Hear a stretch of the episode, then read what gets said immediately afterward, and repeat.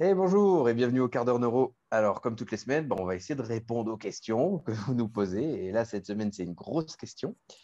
Et, euh, et puis, euh, les mercredis, vous retrouverez euh, donc le quart d'heure pratique. Alors, vous allez peut-être remarquer quelque chose avec le quart d'heure pratique, c'est que il s'est un peu raccourci. On met plus qu'un exemple d'exercice. Pourquoi? Parce que bah là, il y a les préventes qui ont sorti sur l'abonnement. Et vous êtes déjà plusieurs à être sur, inscrits à l'abonnement, donc qui débute au 1er juillet. Et en fait, l'abonnement, on va vous proposer plusieurs exercices, mais on le développe, on vous explique pourquoi, etc. etc. Et donc, en fin de compte, la majorité des exercices du quart d'heure neuro seront sur l'abonnement. En plus de plein de choses, parce que sur l'abonnement, ben, il y a la programmation RNP qui, est, qui envoie du lourd. Il y a des vidéos de contenu en plus, mais vraiment portées sur la pratique. Et puis, j'oublie encore, il y a plein de choses. Quoi. De toute façon, on aura une vidéo qui sera dédiée par rapport à ça. en fait, ce qui nous a dérangé avec, ce qui nous a, ce qui nous a, pardon, dérangé avec le quart d'heure neuropratique, c'est qu'on proposait des exercices, on nous demandait pourquoi. Et en fait, l'idée, mm. c'est à travers l'abonnement, c'est qu'on met plusieurs exercices pratiques et on les explique pourquoi est-ce qu'on les intègre par rapport à la question. Ouais. Et puis là, tu vois, j'ai monté parce qu'on a on a fait déjà pas mal de vidéos sur euh, des quarts d'heure, parce qu'on reprend tous les quarts d'heure euh, neuro depuis le début. Et on vous propose encore d'autres exercices, mais en vous expliquant, en, expliquant. je pense que quand j'ai regardé les vidéos qu'on a tourné la semaine dernière, je me suis dit, waouh, punaise, il y a du lourd. Il y a vraiment du lourd. Et euh, toutes les vidéos, elles font entre, je dirais, entre 6 et 10 minutes. Donc il y a quand même du contenu c'est c'est vraiment, euh, vraiment top. Donc voilà, je suis vraiment content là-dessus. Et, euh, et, puis ouais, il y a vraiment du lourd. Euh, vous allez, vous allez être vraiment content. Donc voilà. Donc on va, commencer avec la question de cette semaine. Alors vous allez voir, la question, elle est assez grosse. Alors il faut que je, je l'ai marqué là. Il faut juste que je rouvre. Tac. Alors, ça parle de psoas. Le psoas. Alors, est-ce que c'est un régulateur de la posture? Faut-il l'étirer ou le renforcer? Comment l'activer efficacement grâce à la neuro? Peut-il souffrir d'un déséquilibre après une reprogrammation posturale? Et du coup, faut-il le renforcer? C'est une grande question, le psoas. Hein. Alors, euh, je commence, c'est ça? Vas-y, vas-y, commence. Donc, euh, le psoas, bah, c'est vrai qu'il est assez central. Hein et euh, surtout dans les effets de mode. Et surtout très central dans les effets de mode parce que il y en a, ils en font leur cheval de bataille, ils ne parlent plus que de ça. Psoas par-ci, psoas par-là, etc. Il faut l'étirer, il faut faire de la mobilité pour le psoas, et ci, et ci, et ci, et ça. Euh, quand on est assis toute la journée, c'est la position qu'on a adoptée le plus, bah, le psoas, il a tendance justement à, plus se contracter. Euh, moi, ce que je pense avec le psoas, euh, c'est pas Anjou démon, il n'y a pas de n'y a pas une réponse toute faite. Ce que je pense, c'est que le psoas, il n'est pas assez euh, renforcé déjà dans la vie de tous les jours. Et du coup, il y a beaucoup de gens qui se mettent à l'étirer. Et en contrepartie, ben, le seul régime de contraction qu'il a eu, ce psoas, ben, c'est la contraction isométrique parce qu'il reste tout le temps dans la, même, euh, dans la même angulation. Vous êtes au volant de votre voiture et dans cette angulation. Vous êtes euh, assis dans le TGV, pareil. Vous êtes assis au bureau, c'est pareil. Donc il faudrait peut-être euh, ben, lui rappeler qu'il euh, a un rôle euh, un peu plus long, ok Retrouver peut-être, je sais pas, de la, conscience dans cette tension longueur là du psoas, ça pourrait être pas mal. Et maintenant, je pense aussi que quand on se tourne que vers le psoas, c'est pas que bon. Pourquoi? Parce qu'encore une fois, le psoas, c'est quoi? Bah, C'est un output finalement. Tiens, j'ai mal au psoas ou j'ai ça au psoas, bah, ça reste un output. Qu'est-ce qui permet de développer le psoas, bah, si on reprend les fondements de développement à la base, bah, c'est quand on commence à faire le ramper ventre au sol et qu'on vient bien chercher euh, le, pied pour euh, venir euh, l'ancrer dans le sol et pousser, c'est là qu'on est en train de forger le psoas. Donc si on veut lui redonner de l'importance au psoas, bah, il faut peut-être déjà lui redonner des connexions au niveau du système nerveux central. Ok? Ça fait sens ce que je dis? Écoute, ça fait plutôt sens là quand même. Après, euh, tu vois, je me suis formé dans plusieurs approches où le psoas est euh, plus ou moins mis dedans. Donc, il y a les approches euh, qui sont anti-psoas, il y a des approches qui sont pour le psoas, mais même limite que ça. il y en a d'autres qui sont un peu pondérées, mais qui placent quand même le psoas de manière importante. On va prendre par exemple le pilate, où le pilate, eux, ils parlent de renforcer le psoas. Mhm. OK? Maintenant, on le renforce intelligemment. Donc voilà, on fait, on travaille sur la longueur du psoas, etc. Et il y a aussi le système de StrongFit.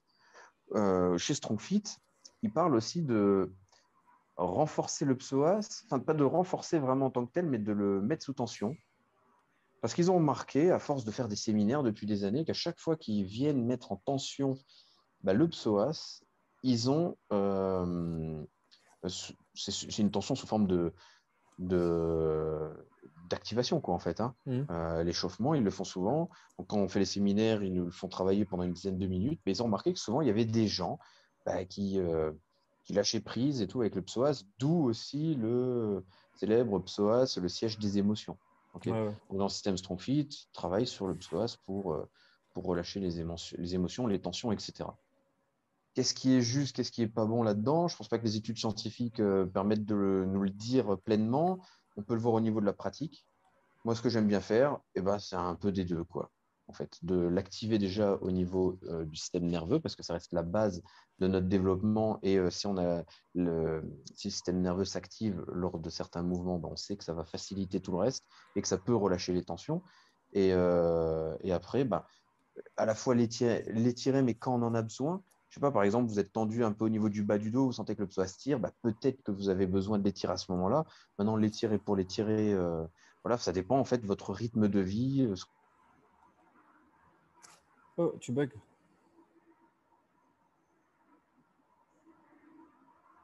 Allô, allô? Que vous faites dans la vie de tous les jours. Et après, le renforcer bah, pour bugger un peu là. Ouais, tu as bugué. Peut-être le renforcer s'il y a besoin. Hmm. Vas-y. Je te laisse t'exprimer. En essayant, ouais, je suis pas sûr que je vais dire autant de choses que tu, viens de dire. Euh, après, on va dire que, comme tu l'as dit, il y a un gros phénomène de mode. Il y, en a deux c'est euh, les étirements et euh, le psoas. C'est-à-dire que Aujourd'hui, euh, tu parles à une personne qui n'a rien à voir avec le sport et elle entendra plus parler du psoas, elle saura ce que c'est plutôt qu'un biceps, tu vois, pour aller à l'exagération. Et à un moment donné, je pense que tout le monde en parle et puis ça crée aussi une certaine peur par rapport à ça. Peut-être par rapport à tout ce qui est l'émotionnel, comme ce que tu disais, je pense qu'il y a, je vois pas mal de choses pareilles, mais, euh, mais a rien qui nous explique euh, le pourquoi du comment. On va dire, c'est plus des, des, c'est le terrain qui nous dit, qui nous laisse ces, suppositions et dit ah il y a peut-être euh, un lien avec les émotions, etc. Et c'est pour ça que mine de rien, comme tu l'as dit, il y en a qui se spécialisent que dans ça en fait, que dans le psoas, comme s'il y avait un seul muscle. Mais je pense qu'il y, a tout le temps une chose qu'on a oublié, c'est que c'est systémique et à un moment donné, euh, ben tu peux l'avoir de travailler dessus de manière indirecte, comme tu l'as dit par rapport au rampé par exemple.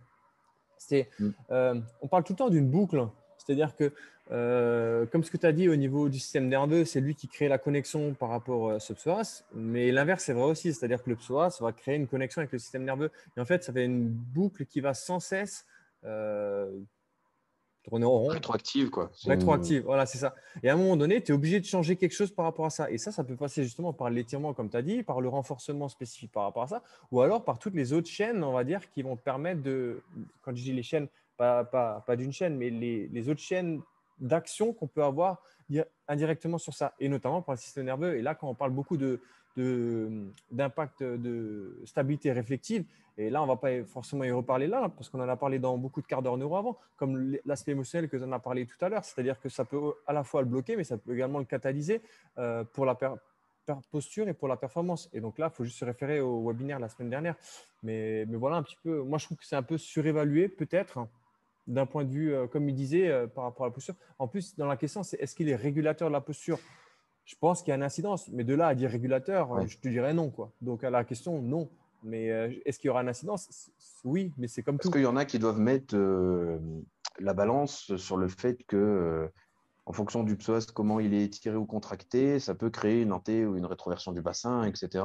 Mmh. Mais il n'y a pas que ça. Le problème, c'est que là, on parle d'un muscle, alors que bah voilà, euh, le corps humain, il est fait bah, déjà d'un cheminement nerveux, puis après de, de, muscles euh, qui travaillent ensemble et aussi de fascia. Donc il y a plein de choses qui rentrent en compte.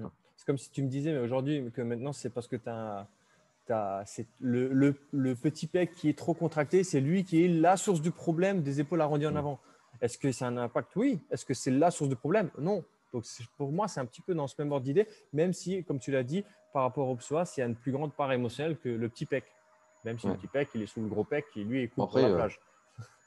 après, euh, ouais, c'est marrant, tu dis ça en rigolant, mais euh, tu vois, par exemple, chez StrongFit, ça s'arrête pas que au psoas. Ils disent bah, les, mollets, les mollets vont travailler aussi dans l'aspect émotionnel, comme les pecs. En fonction de ton état d'anxiété, dépression ou un truc comme ça, où tu n'es pas bien, tu vas travailler une cible différente. Tu vois, dans...